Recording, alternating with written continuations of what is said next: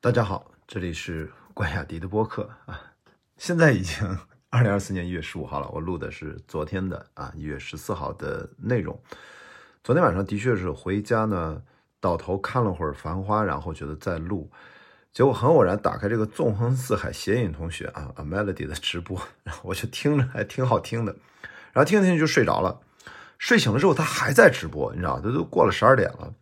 然后我就很懒，我说那我就睡去吧，明明天早上再录啊。这事不是赖 Melody 啊，这是我自己想休息的时候就睡了。那日更播客嘛，不要搞得这么紧张啊。今天早上赶紧补一下啊。那先跟大家做一个预告啊，刚才我已经发出了这个报名，在呃一月十八号这个周四的晚上七点钟，在北京百老汇电影中心，我邀请了剧集《繁花》。我们幕后主创的互动见面会，呃，北京场请了联合导演李爽。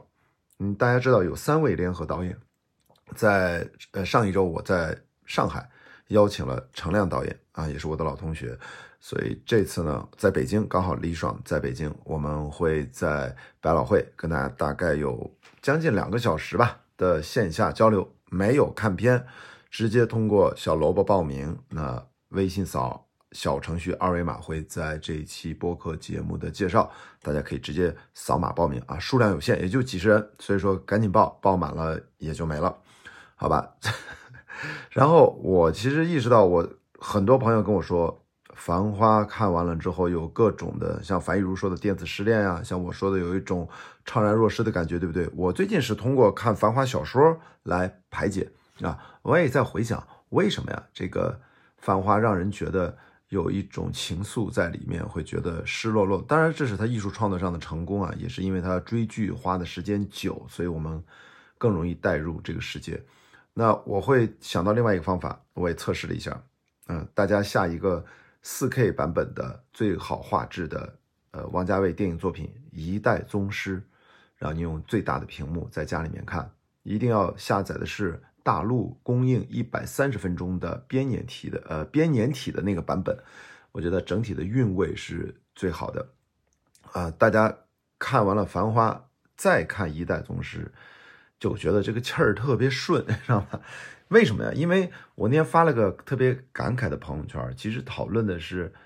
呃，简单的就几句话，我其实也是感慨剧集《繁花》给人带来的那种情义无价的江湖感。所以，我之前其实多次在日更的时候说《繁花》，我说它其实就是按照武侠电影拍的，啊，所以我不说，你看我的那个人物啊，应该是，应该是呃李李还是谁是吧？我说的是宫二，对吧？就是那种感觉啊，不是说他们俩人物身份对位，而是这种气质。所以我在朋友圈我还写了几笔，我说，无所选中依然有所选，有所为中依然有所不为。世间越凋零，越是选择用热血燃烧生命。要活得赤子之心，要活得情义无价，大概如此啊。努力的方向，这其实是一种感慨。因为我也看了最近大家写了很多文章啊，我看到其中有一篇写的也蛮好的，就给我这样的一种呃情感，就是说的更多的是我们看一个剧，肯定联想自己的生活嘛。每个人的生活还是不一样，但大的现实生活就是大差不差。都差不多，好吧，我就先给大家说这样的一个通告啊。然后昨天啊，其实为什么回来就睡觉了？因为白天特别忙，不是昨天前天也是连续两天我在，呃，王宏伟、郝雷、杨超三个人发起的一部电影《A Film》啊，这是一个两天的开放日的活动，我几乎是两天的所有的主要的论坛环节和种子项目等等，我做了两天的串场主持，特别是昨天。啊，下午站了四个多小时，因为下午有十个项目啊。呃，上午是导演论坛，那两个多小时就还行吧。啊，然后好朋友阿美就说，在晚上见了我吐槽说，在家里做家务，我说听一下吧，怎么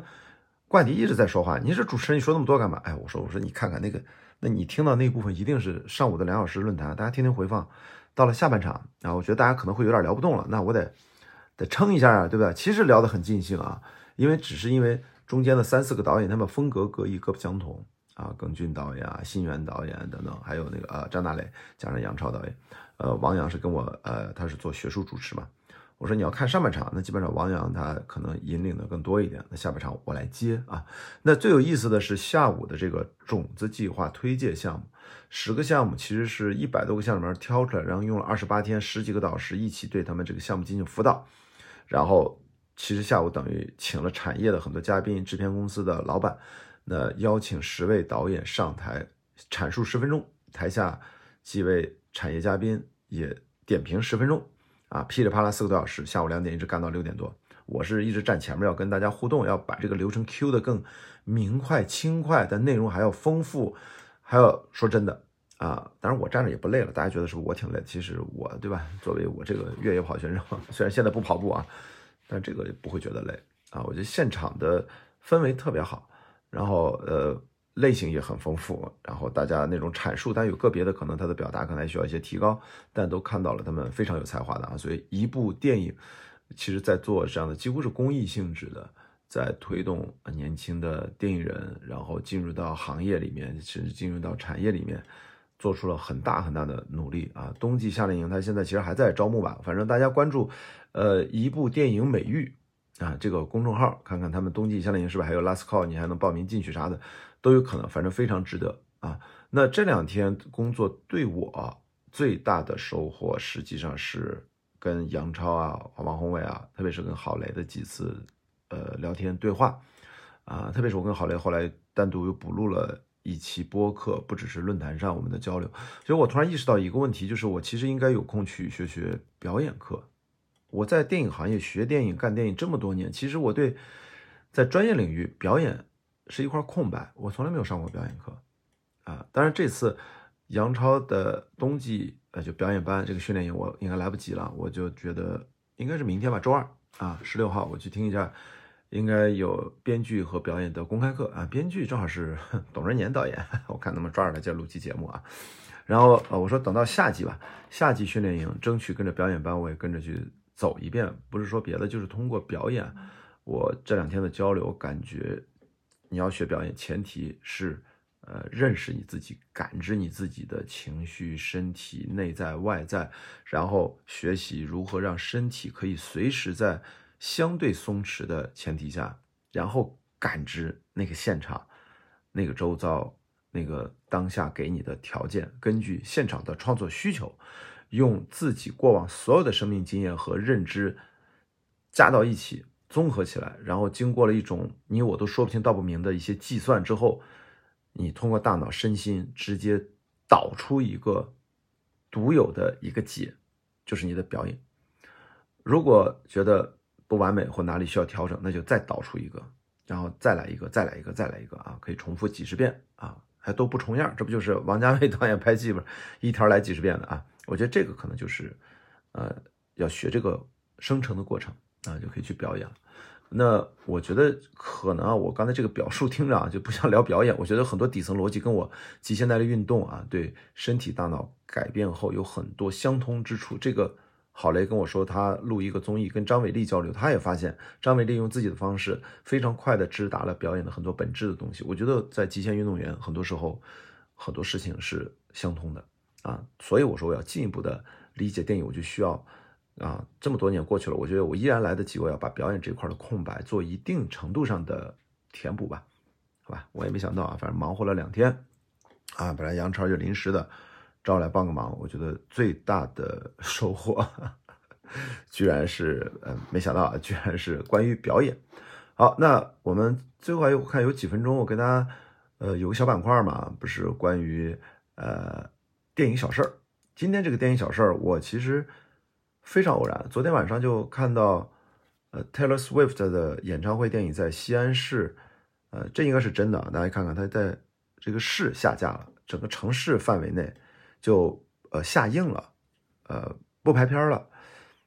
这个还是很少见的情况啊，非常非常少见，现在大家都很懵逼，你知道吗？然后我在网上看微博啊，有些人转发，它只是一种可能，他解释说，有观影团不是做那种。跟着一起唱跳的这个这个电影比较特殊嘛，Taylor Swift 我也买票去看了，我还想二刷呢，然后可能会卖一些物料，然后这个人家卖物料可能为了赚钱，可能他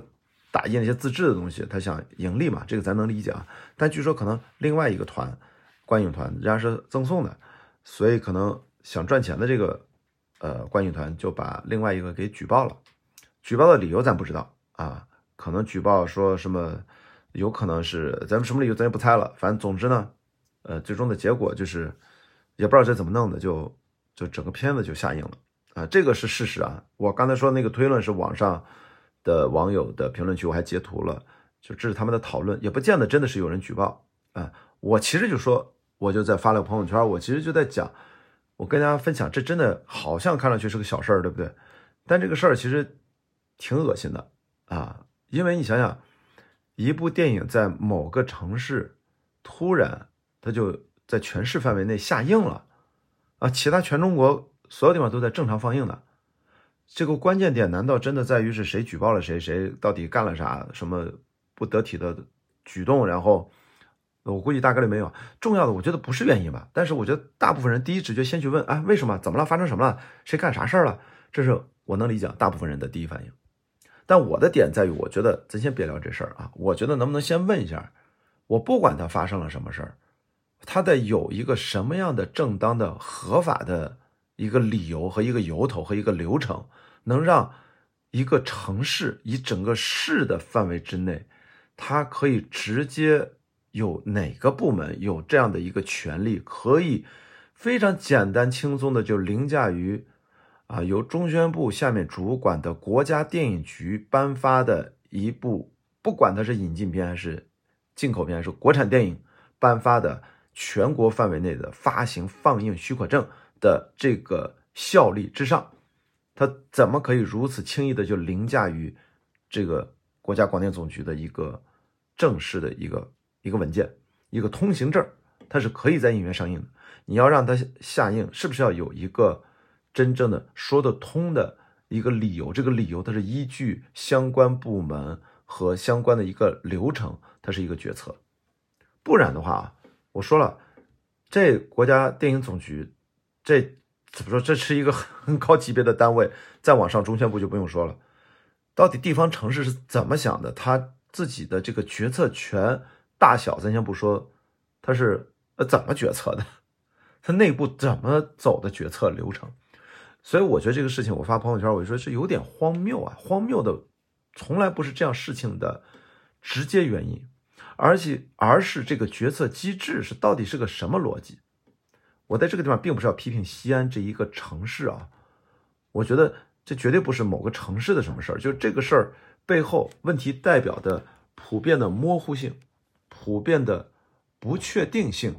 我觉得这个才是我觉得要大家值得警醒的，